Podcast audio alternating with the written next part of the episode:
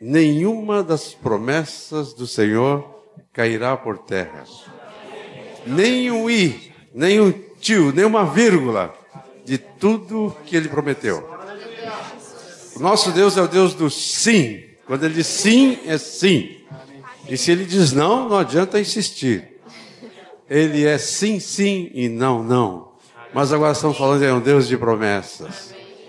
Alguém teve contando, diz que tem mais ou menos 8 mil, mais ou menos 8 mil promessas na Bíblia. Ele é Deus de promessas. Aleluia. Quando ele promete, ele cumpre. Ele disse: esperar em Jerusalém. Esperar pelo quê? Pela promessa. Ele já tinha feito a promessa.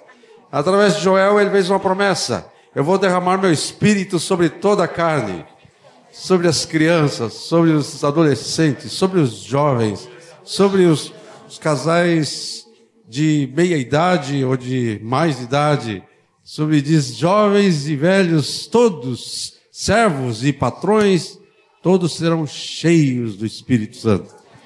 Essa é um, uma das promessas, mas que promessa, né? Ele fez a promessa de enviar o Cristo, que quer dizer o ungido. Gênesis 3,15, ele fez a primeira profecia messiânica, a primeira promessa, diz, da semente da mulher. Interessante, né? Semente da mulher, não é do homem. Da semente da mulher nascerá um que esmagará tua cabeça. E depois desta primeira promessa, você vai encontrar dezenas e centenas de promessas falando sobre o Cristo, sobre o Messias. Ele cumpriu? Ele prometeu? Ele prometeu? Ele cumpriu. E agora ele disse que ele vai vir outra vez. Será que vai falhar?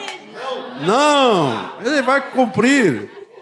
Se você recebeu uma promessa para a tua vida, uma promessa específica para ti, confie, espere, a promessa vai se cumprir. Se foi ele que falou, ele vai cumprir. Algumas vezes escutamos outras vozes, né? Aí Deus diz: Eu falei isso para ti? A gente vai pensar bem: É, não foi bem o senhor que falou. Era um desejo só do meu coração, ou alguém animado falou, mas eu, é quando ele fala, ele cumpre. Amém? Levanta sua mão, Senhor, e agradece porque Ele é o Deus de promessas. Aleluia! Lembra das promessas que Ele já cumpriu na tua vida.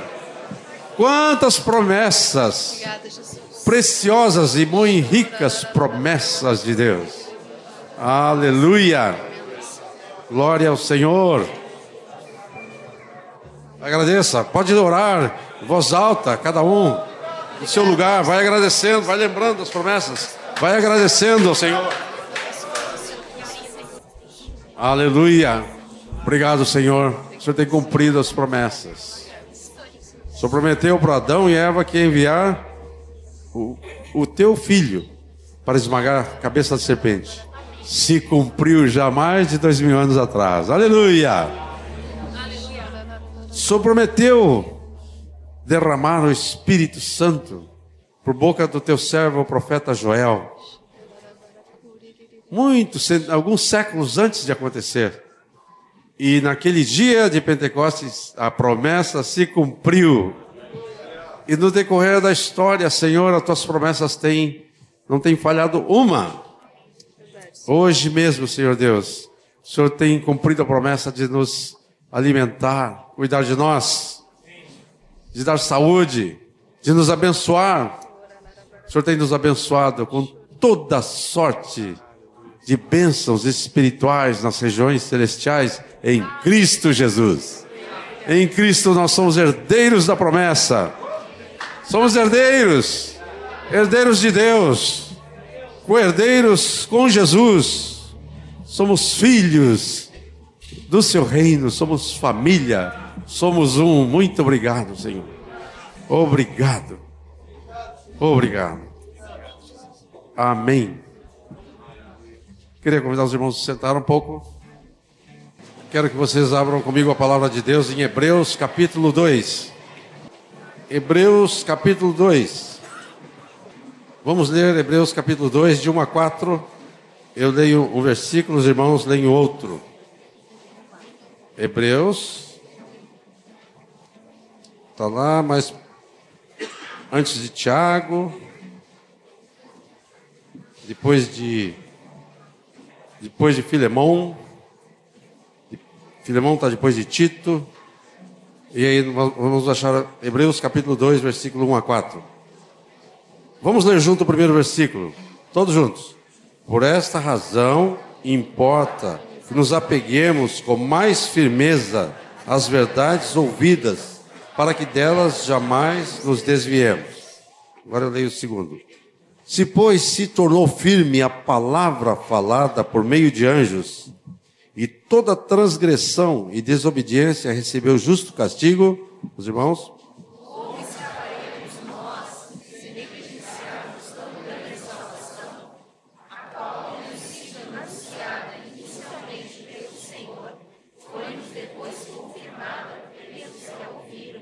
Vamos ler junto o 4. Dando Deus testemunho juntamente com eles, por sinais, prodígios e vários milagres, por distribuições do Espírito Santo, segundo a sua boa vontade. Aleluia. O Espírito Santo aqui, esta carta escrita aos Hebreus, dirigida especialmente ao povo hebreu, povo judeu, espalhado por todos os lugares que foram dispersos. O Espírito Santo aqui nos adverte, diz que nos importa, é importante que nos apeguemos. Sabe o que é apegar? É agarrar, né? Agarrar. Quando eu era gurizinho, há 237 anos atrás, aprendi com Moisés isso aí. Lá em São Paulo, tinha aquele bondinho aberto. Tem ainda um, um desses aí, lá na, na, na, Lapa, né? Que sobe lá para o Morro Santa Teresa, no Rio. Esses bondinhos eram abertos e tinha um, um estribo, a gente chamava. Bom, agora me confundi. O estribo é o que pisa, né? E tinha um, aquele treco aqui para segurar. Como é que eu chamo isso? Um varal, assim? Tá, tá bom. E alguns ficavam é, craques daquilo pegava o bonde andando. O sonho de toda criança era conseguir pegar o bonde andando. Já viu essa expressão? Ah, você pegou o bonde andando, né? pegou uma conversa no meio, né? Mas o bonde andando é quando ele vinha, a pessoa muito capaz ficava assim com a mão, né? E quando o bonde vinha, plac, te agarrava no negócio daquele e pulava no estribo. Ah, alguns às vezes quebrava a cara, né? Mas sabe quem quebrava a cara? Quem não se apegava, tá? O discípulo que não se apega à palavra de Deus vai quebrar? É, ou, ou o rosto, para ficar mais suave, né? Mas quebra a cara. Tem que se apegar, e diz não só se apegar, com firmeza, às verdades reveladas a Deus para você e para mim. Por isso que muitas vezes, alguns de nós dizem assim, ah, eu não vou lá não, eu já sei que eles vão dizer, é a mesma coisa. Querido, a palavra de Deus não tem novidade, é a mesma. Foi escrito há dois mil anos atrás, não vai mudar. Você vai ouvir sempre a mesma coisa. Quando nós fazemos a ceia, nós repetimos a mesma coisa. E nosso Deus gosta disso. Isso é um catequel. Catequel é, é uma repetição oral de uma verdade. O ensino dos antigos era feito assim. Repetia repetia as palavras, eram verbo catequel, tá certo, Moisés? Estou aqui chutando aqui, mas é o verbo catequel. Daí que vem a palavra catequizar, daí que vem a palavra catequese, né, que a gente não gosta muito, acho que é uma palavra é, é, de origem religiosa. Não, está na palavra de Deus. Repetição oral. E por mais moderno que fique os meios de comunicação, a mídia, a palavra oral a maneira, usar a língua. Por isso que é tão importante o dom de línguas. Porque observe os dons e ministérios e você vai descobrir que a maior parte deles usa a, a fala. Como é que um apóstolo se manifesta? Bom, pode ser que exista um, um, um apóstolo mudo, né? Que se comunica por sinais, mas os que eu conheço todos falam. É pela boca. Como é que o profeta traz a profecia? Fala. Como é que o mestre ensina? Como é que Jesus exerceu seu ministério? Como é que os apóstolos exerceram o ministério? Por isso, queridos, a fala. E muitas vezes nós vamos repetir. Por isso que a, a, os ensinos, por exemplo, a gente pensa assim, doutrina de Cristo. Ah, deve ser um negócio, eu tenho que ir para faculdade de teologia para aprender, né? O resumo dos ensinos de Cristo está no Mateus 5, 6 e 7. Três coisas assim. Depois teve alguns irmãos que escreveram, dá para encher isso aqui de comentários sobre aqueles três capítulos, né? Só sobre o Sermão do Monte, é, Moisés me mostrou uma vez uma coleção assim de cinco livros comentando sobre o Sermão do Monte, né? Comentários sobre três capítulos. Bom comentário, muito bom. Mas Jesus foi muito simples. Ele falava de uma maneira que um, um gurizinho que estava lá com os peixinhos dele podia entender. Um velhinho podia entender um letrado podia entender e um analfabeto também podia entender. E a palavra de Deus, nos apeguemos com perseverança. Agarre, agarre, para que não nos desviemos. Se a palavra falada pelos profetas, se a palavra falada lá no Monte Sinai era de tremer, Imagina agora que o Verbo eterno, Logos de Deus, desceu. Ele, a palavra encarnada, ele, ele transmitiu para nós. Então, o apóstolo, ou o escritor aqui de Hebreus, mas na verdade o Espírito Santo está dizendo: importa que nos apeguemos, tá? Então, guarda a figura do bondinho, né? E fala: eu tenho que agarrar assim a palavra de Deus. Quando vem uma promessa, eu tenho que agarrar assim a promessa de Deus. Eu tenho, eu não posso ficar é, pulando de uma coisa para outra. Eu li o testemunho do Finney, diz que o Finney tinha problema para se converter por causa dos cristãos. Diz que ele ia na, na, numa reunião de oração, ele não era convertido, ele era um advogado não convertido. Ele ia na reunião de oração e via os, os irmãos orando sobre uma coisa. Na outra reunião, ele via que aquela coisa não tinha sido respondida, eles já estavam orando outra coisa.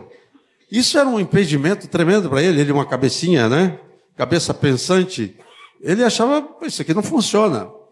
E demorou a se converter por causa das orações dos cristãos. Mas essa oração sem se apegar à promessa de Deus. Um dia, graças a Deus, li a história dele, é muito, muito legal. Finney. Ele entrou na floresta, falou: Não saio daqui enquanto não, não ter revelação.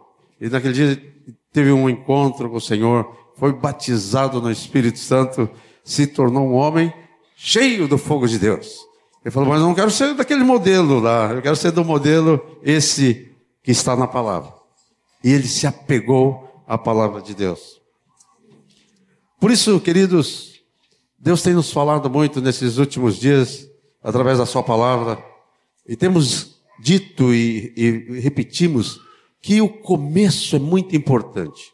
Quando vieram perguntar para Jesus sobre se podia ou não podia casar, é, é, divorciar da carta de repúdio e casar outra vez, e Jesus falou: como era no princípio? Não foi assim que ele falou? Depois ele falou, aí eles falaram: ah, Moisés falou isso, isso. Ele disse: mas não era assim no princípio. Então é muito importante saber o princípio. Por isso é muito importante a gente olhar para o livro de Atos para saber como que era no princípio. Como que a igreja foi estabelecida? Porque a palavra diz que foi estabelecida sobre o fundamento dos apóstolos e profetas. Então, como é que foi isso? Jesus disse: Eu edificarei a minha igreja. Eu edificarei. Ele, Jesus, é a pedra que vive. E nós também somos pedras que vivem.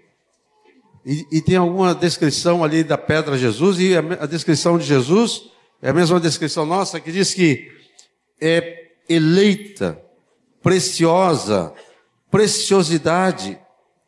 Paulo, no livro de Efésios, diz que vós sois edifício de Deus, casa de Deus, morada de Deus, um edifício bem ajustado um edifício bem ajustado. Santuário que cresce a palavra diz que nós estamos sendo edificados. É como, como você está em construção. Uma vez fizeram uma camiseta, diz assim: em obras. Já passou em algum lugar assim? Diz, em obras. Depois atrás diz, atrás diz escrito, Cristo trabalhando. Cristo está edificando na tua vida. Ele diz, eu edificarei a minha igreja. Não, nós, nós cooperamos com Ele. Ele é o arquiteto, Ele é o engenheiro, Ele é o projetista. Nasceu no coração do Pai. Mas Ele diz, eu edificarei a minha igreja. Isso é tão importante para Deus que Ele mandou o Espírito Santo. Na, quando começa Gênesis, a gente vê a figura do Pai. Né? Todo o Velho Testamento vai ver a figura do Pai. Quando chega nos Evangelhos, você vê a figura de Jesus feito homem, Deus feito homem. Pouco tempo, né? 33 anos. Depois, o Espírito Santo vem habitar em nós e vem habitar na igreja. Vem de Malecuia para ficar aqui. E a gente vê então a ação do Espírito Santo. Aleluia! Glória a Deus! Eu aprendi com um pregador que quando está silencioso assim, fica preocupado, né? Ele não sabe se o pessoal está concordando ou não está concordando. Vocês concordam? Ah, agora melhorou. Eu, eu gosto desse fogo pentecostal. Aleluia! Estou sentindo. Aleluia! Ô oh, glória! Pode dar glória a Deus, aleluia, que o assunto é empolgante. Aleluia! Quando Estevão se levantou para pregar, ele mencionou Moisés.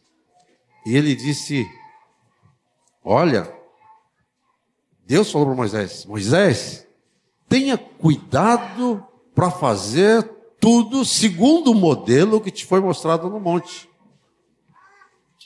Quando Estevão falou isso, ele estava, através do Espírito Santo, dizendo para nós: olha, Nilson, João Nelson, Moacir, Erasmo, Moisés, Vilário, Vitor, só para ficar com essa turma aqui, as meninas também estão incluídas. Todos estão incluídos. Olha, tenha cuidado de fazer tudo segundo o modelo que te foi mostrado no monte. O modelo é Jesus, né? Ele quer fazer você semelhante a Jesus. Cristo em vós, a esperança da glória. O Espírito Santo quer edificar Cristo na sua vida. Ele quer edificar Cristo na minha vida.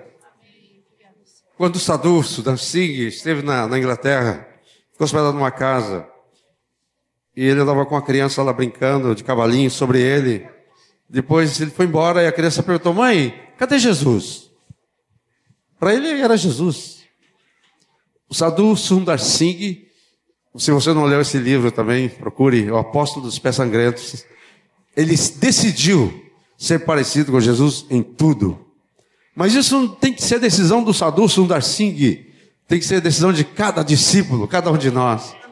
Eu quero ser como Jesus. Em tudo. O que ele fez, o que ele era, o que ele ensinava. Eu quero relembrar três aspectos desse modelo que foi mostrado para nós no livro de Atos. Quero relembrar as verdades a nós reveladas para nos apegarmos com firmeza a essas verdades ouvidas para que jamais nos desviemos dela. Primeira verdade já foi mencionada, mas precisamos repetir. Eu gosto daquele aquele começo ali no capítulo 2. Tem algumas palavras que saltam. E uma delas é que que todos, essa palavra todos, repita comigo, todos. Todos. Não era alguns. Diz que todos estavam juntos todos estavam juntos.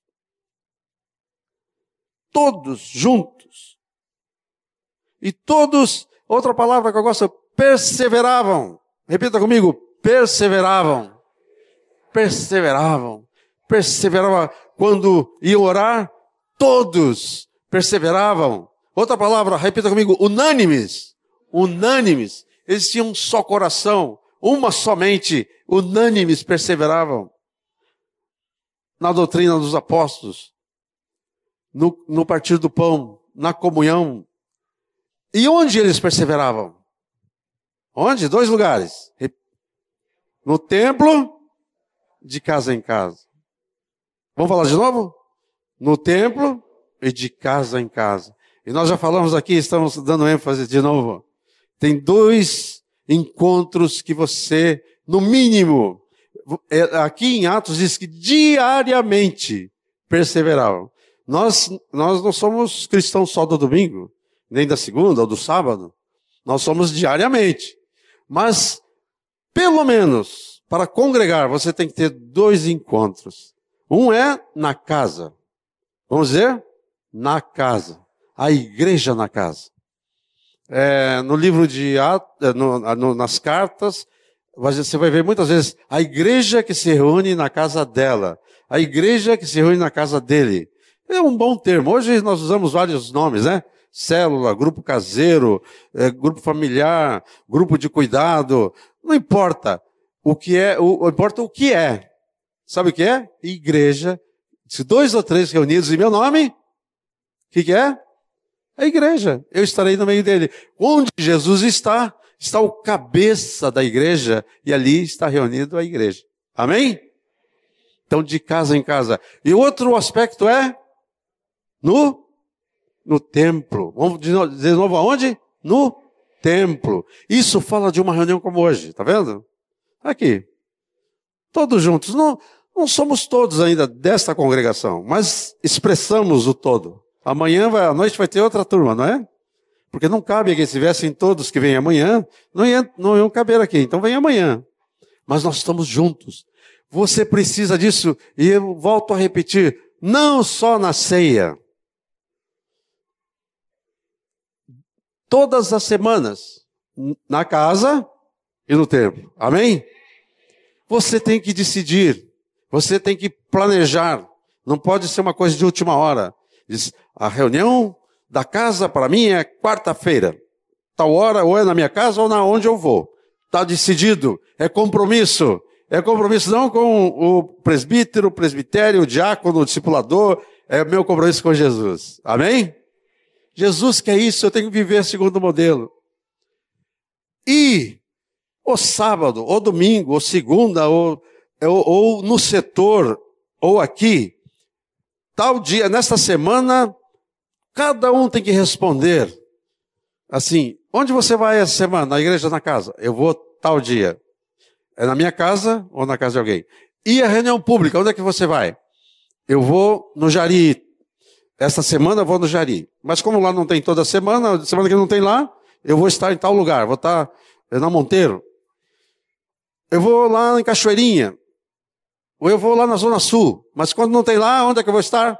vou estar aqui. Hebreus nos adverte: não deixeis de congregar. Amém? Não deixeis de congregar. E diz assim: como é costume de alguns. Tá? Amém? A igreja do começo estavam juntos no templo e de casa em casa. Outro aspecto que quero destacar aqui era um povo generoso e de boas obras. Generoso. Você vai ver isso no capítulo 2, você vai ver isso no capítulo 4. Pode abrir no capítulo 4, vou mencionar aqui. Lá no capítulo 4, versículo 32, diz assim: Da multidão dos que creram era um coração e a alma, e ninguém considerava exclusivamente sua é, é, nenhuma das coisas que possuía. Tudo, porém, lhes era comum. Era um povo generoso e com grande poder os apóstolos davam testemunho da ressurreição do Senhor Jesus. Em todos eles havia abundante graça. Aleluia. Querido, não fique com medo de gastar a graça que vai e aí vai acabar, não é? Às vezes a gente tem pouco dinheiro, fica poupando dinheiro, né? tem pouco azeite, a gente pode pôr azeite, mas a graça não precisa poupar. Quando você usa, vem mais, vem mais, vem mais, mais do que Niágara, mais do que Foz do Iguaçu, mais do que as muitas águas, mais do que o rio Amazonas, mais do que os mares. É o amor de Deus e a graça de Deus. Pode usar a graça de Deus, havia abundante graça. Por isso que eles eram generosos, tinham tudo em comum. Disse que aqueles que possuíam é, terras ou casas, vendendo-as, traziam os valores correspondentes e depositavam aos pés dos apóstolos. Então se distribuía a qualquer um à medida que alguém tinha necessidade. E aqui conta a história de José, que depois os apóstolos deram, um apelido para ele de Barnabé. Barnabé, a gente chama agora como nome dele, né? mas era o apelido, o nome dele era José. Mas Barnabé quer dizer é, confortador, consolador. É um nome derivado do nome do Espírito Santo. Barnabé era assim. Diz que, e aqui fala assim que Barnabé, tendo um campo, vendendo, trouxe o preço e depositou aos pés dos apóstolos. Um povo generoso e de boas obras. Você concorda que esse é o modelo de Deus para nós? Amém? Amém. Agora eu quero segredar uma coisa para vocês. É, às vezes a gente, quando fala em bens, dá a impressão que é um assunto material, não tem nada a ver com o reino. Eu quero dizer para vocês que os bens que o Senhor nos dá, seja dinheiro, propriedade ou qualquer coisa, uma bicicleta, um patinete, um violão, tudo é do Senhor. E Deus, é, Ele pessoalmente não precisa disso. Mas nós precisamos. E quando nós colocamos aos pés dos apóstolos, ou colocamos no altar do Senhor, então Deus usa. Quero contar, repetir aqui o testemunho que tenho ouvido de Moisés, de Erasmo, que eles antes eram pastores de uma denominação, tinham um salário fixo. Eram, também, é uma coisa normal. Só que uh, dava alguns problemas. E Moisés já contou para nós aqui, vocês já ouviram. Diz que uma, na saída do culto da manhã, de domingo, uma senhora diz assim: Reverendo, por favor, não peça para aquele irmão orar, porque ele é meio iletrado e ele fala tudo errado. E então, melhor não pedir. Eu disse: Tá bom, então quem vai orar? O senhor pode orar. Afinal, nós pagamos o Senhor para isso.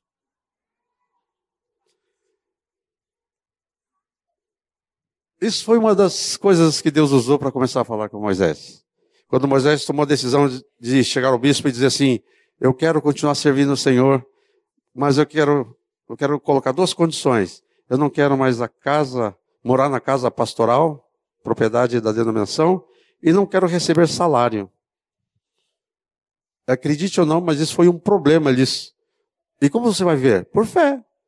Ah, não pode, não dá. não dá. Porque você vai ver por fé e os outros não, então não dá. E assim aconteceu com Erasmo. E assim aconteceu com cada um de nós. E o que Deus falou para nós era o seguinte: quando você chama um encanador para fazer um serviço na sua casa, quem é que paga? Se o João Nelson chama lá para o prédio, lá estourou um cano lá, chama o encanador. Quem paga o cano? Quem chamou, o proprietário, o João Nelson. Ele que vai pagar, não é o vizinho que vai pagar, é o João Nelson. Bom, lá no caso os vizinhos pagam também. Porque é um condomínio, né? Mas não o vizinho do outro, do outro prédio. Se o Senhor te chama para trabalhar na seara dele, para trabalhar para ele, quem é que vai pagar? É ele que paga. Se o Senhor te chama, Ele é que paga. Se você é servo do Senhor, você vai receber do Senhor. E quero esclarecer uma coisa aqui: não existe no reino de Deus gente de tempo integral e gente de não tempo integral. Todos são tempo integral para Deus. Amém? Todos são tempo integral. Não tem, ah, eu ganho da empresa multinacional. Ah, você e você, ah, eu ganho do Senhor. Não. Tudo vem do Senhor. Se o senhor quer, ele fecha a torneirinha e aquela multinacional quebra. Se ele quer, fecha a torneirinha de uma nação para de vir chuva e se acabou aquela nação. Ele fez isso lá no Egito por, por sete anos de vaca, vacas magras. Em Israel ele fez três anos e meio, né? Só metade foi, maneirou, né? Três anos e meio de seca em Israel. Ele fecha a torneirinha. Nós temos comida porque o, o, o Senhor do céu e da terra, da chuva, abre, e ele diz que manda o sol sobre justos e injustos. Deus criou todas as coisas, Ele é o dono de todas as coisas. Hoje damos a escritura de propriedade de, do terreno tal, para fulano tal, aí é meu, eu comprei, está aqui meu nome. Você comprou de um poceiro, de um grilheiro. O dono não te deu a escritura. O dono é o Senhor. Aleluia, não estou animando vocês a ficar invadindo terras por aí, né? É do, do meu pai, eu vou invadir, não. Só tem uma nação que ele, ele falou, ele deu a, a escritura, sabe para quem é? Para Israel. Pedacinho de terra. E até alguém diz assim: Puxa, Senhor, tinha tanto lugar para o Senhor me dar, o Senhor vai me dar esse lugar deserto aqui. Nem petróleo tem lá. Mas Deus deu. E ficam brigando por essa terra. É minha, é minha, é minha. Um pedacinho de terra. Cabe aqui é, o Rio Grande do Sul bem maior do que aquela terrinha. Aquela Deus deu. As outras não. Nós moramos na propriedade dele. Amém? Quero falar da parte prática para vocês. Nós estávamos incomodados com aquele monte de envelopes, né?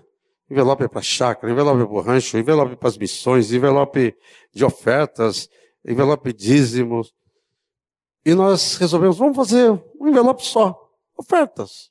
Vai ter dois envelopes, né? Dízimos de ofertas. Foi outra coisa que Deus nos falou, não foi? Moisés, Erasmo, João Nelson, os, os, os, todos no começo. Dízimos é para pessoas e oferta é para coisas. Quando nós aprendemos esse princípio, nós começamos a andar nesse princípio.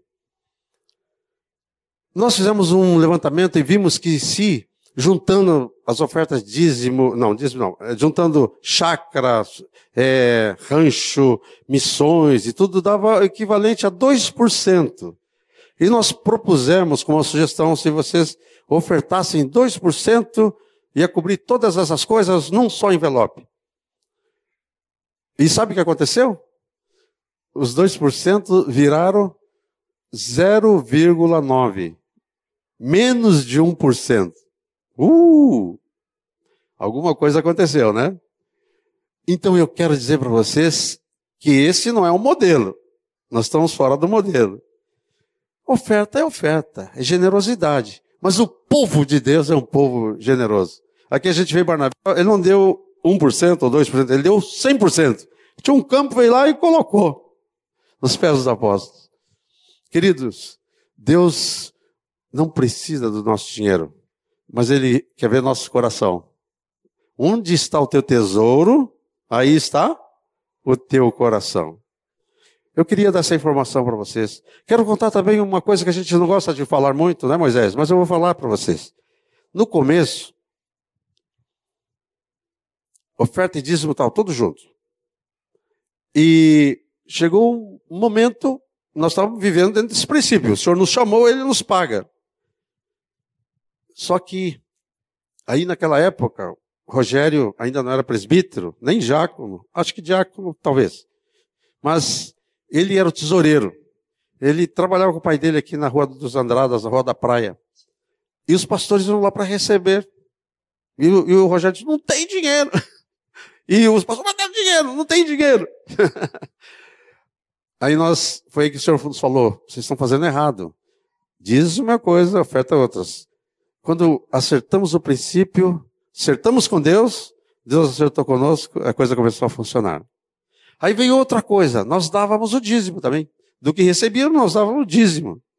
Só que o dízimo entrava no mesmo, mesma bolsa que depois vinha para nós. Não, isso não está certo. Um dia, o Senhor, através da sua palavra, nos falou. Eles viram que cada três anos, dois anos, eles iam levar a oferta lá no local onde o povo se encontrava. Falou: no terceiro ano, vocês fiquem com o dízimo na cidade de vocês. E com esse dízimo, com as ofertas, vocês é, atendam a viúva, o órfão, o estrangeiro. A viúva, o órfão, o estrangeiro e o levita. E o levita. Quatro tipos de pessoas. Aí nós começamos em tempo, bom, terceiro ano, então deve ser pelo menos um terço. Então nós vamos dar o nosso dízimo, mas não vai ser 10%, nós vamos dar um terço, equivalente a 33,3%. E isso começou a ser o nosso dízimo. Mas não para. Ele não voltava para nós, era para usar para outras pessoas. Amém? Depois Deus foi nos falando mais. Vocês já viram contar, já viram contar aquela história do dono da Colgate Palmolive? Não sei de agora, mas no passado. Diz que ele começou dando dízimo, depois ele dava 20%, depois ele dava 30%, ele terminou vivendo com 10%, empregando no reino 90%. Eu vou contar um segredinho para vocês hoje. E não, quem escutar, escuta e guarda. Hoje, o presbitério é, fica com um terço e os outros, nós invertemos. Os, nós damos dois terços para investir em outros.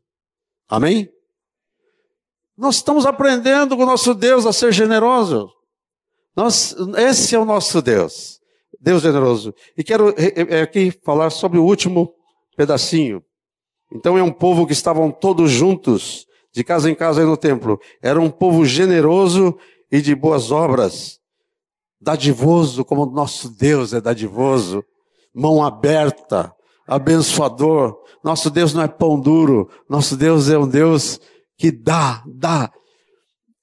Para provar isso, ele deu o que ele tinha de mais precioso, seu filho Jesus Cristo. Aquele que não poupou seu próprio filho, porventura não nos dará graciosamente com ele todas as coisas? Amém? Aleluia! Quero concluir dizendo que no modelo de Atos eram discípulos que eram testemunhas. Por que eram testemunhas? Porque Jesus falou isso. Jesus fez uma promessa. Em Lucas ele diz: espere, Lucas 24, 49. Não saia de Jerusalém até que se cumpra a promessa de vir o Espírito Santo sobre vocês. Isso aconteceu. E Jesus, depois de ressurreto, ficou com eles 40 dias, recapitulando as coisas que ele já tinha falado e dando ênfase naqueles ensinos, fazendo um, um resumo do seu ensino. E aí, por último, ele diz assim: vocês esperem até que do alto vocês sejam revestidos com poder, e então vocês vão ser minhas testemunhas. Amém? Vamos falar eh, juntos? Testemunhas. Testemunhas. Testemunha é alguém que testemunhou um fato. Você viu um fato e você então testemunha. E os apóstolos e os discípulos eram testemunha destes fatos destes acontecimentos, do que? De tudo que Jesus fez e ensinou. Eles eram testemunha da morte dele, eles eram testemunha da ressurreição dele. Eu ouvi, eu ouvi. Eles eram testemunha, recebereis poder e serão minhas testemunhas em Jerusalém, Judeia, Samaria e até os confins da terra. Amém? Esse é o modelo. Nós não estamos procurando outros modelos. Nós, esse é o modelo, tá? Ser testemunha. Lá no teu bairro você é testemunha de Jesus. Deus te colocou ali. Lá no seu trabalho você é testemunha. Lá na escola, na faculdade você é testemunha. Deus está nos enviando para a nossa rua. Deus está nos enviando para o nosso bairro. Deus nos está enviando para Porto Alegre. Tem um milhão de pessoas aqui ou mais. Quantos por cento são do Senhor? Nós somos testemunha para essas, essa, esses 900 mil que não conhecem Jesus. Amém? E depois, nós vamos avançar.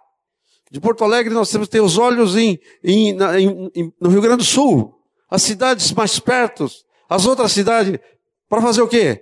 Testemunhas e proclamadores. Você é testemunha e proclamador do quê? Do Evangelho, boas novas. Não fique com medo quando for falar para alguém, você não vai levar má notícia. Você vai levar boas novas.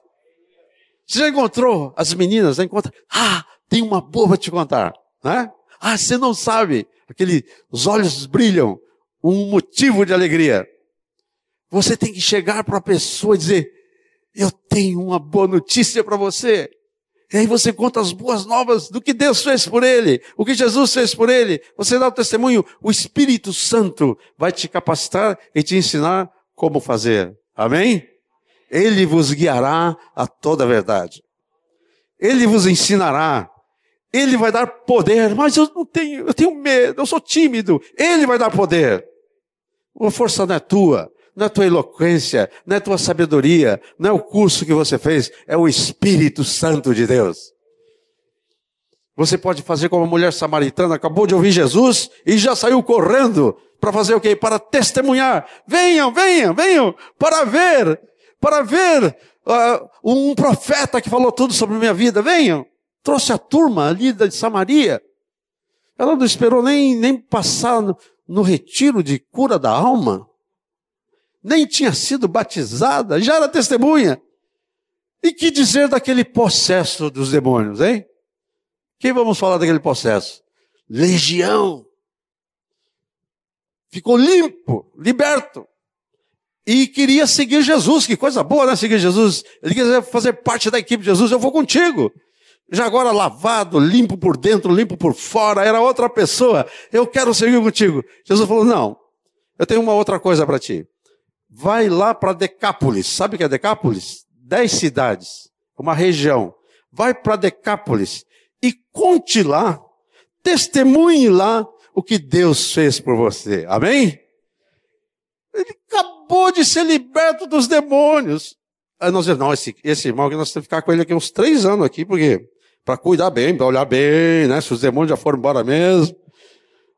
Tem que passar o livreto um, dois ou três. Nada contra, pelo contrário, nós fazemos isso com muita alegria. Mas nosso Deus tem uma maneira estranha de fazer as coisas, né? Ele faz umas coisas estranhas, estranhas e maravilhosas. Por isso até aquele, aquele, aquela música diz Amazing Grace, né? Que em português a gente não sabe bem como traduzir. Alguém traduziu como estranha graça. Estranha graça. Mas a gente não sabe bem como traduzir, mas é meio estranho mesmo, né? Uma pessoa morrer por um inimigo é estranho. Nosso Deus é um Deus maravilhoso. Glória a Deus.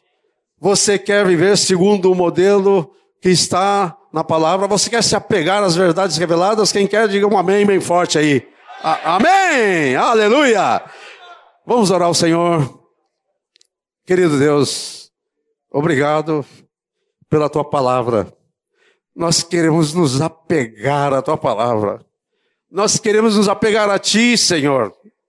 Queremos nos apegar às verdades reveladas. E não às verdades, queremos nos apegar à verdade. Jesus, que disse: Eu sou o caminho, a verdade e a vida, e ninguém vem ao Pai senão por mim. Nós queremos nos apegar a Ti, Deus. Queremos apegar a Ti, Pai. Queremos apegar a Ti, Espírito Santo. E queremos viver isso aqui, Senhor. Isso para nós não é uma religião, Senhor. Isso é Teu reino. É um estilo de vida do reino. Eu quero viver assim, Senhor. Amém.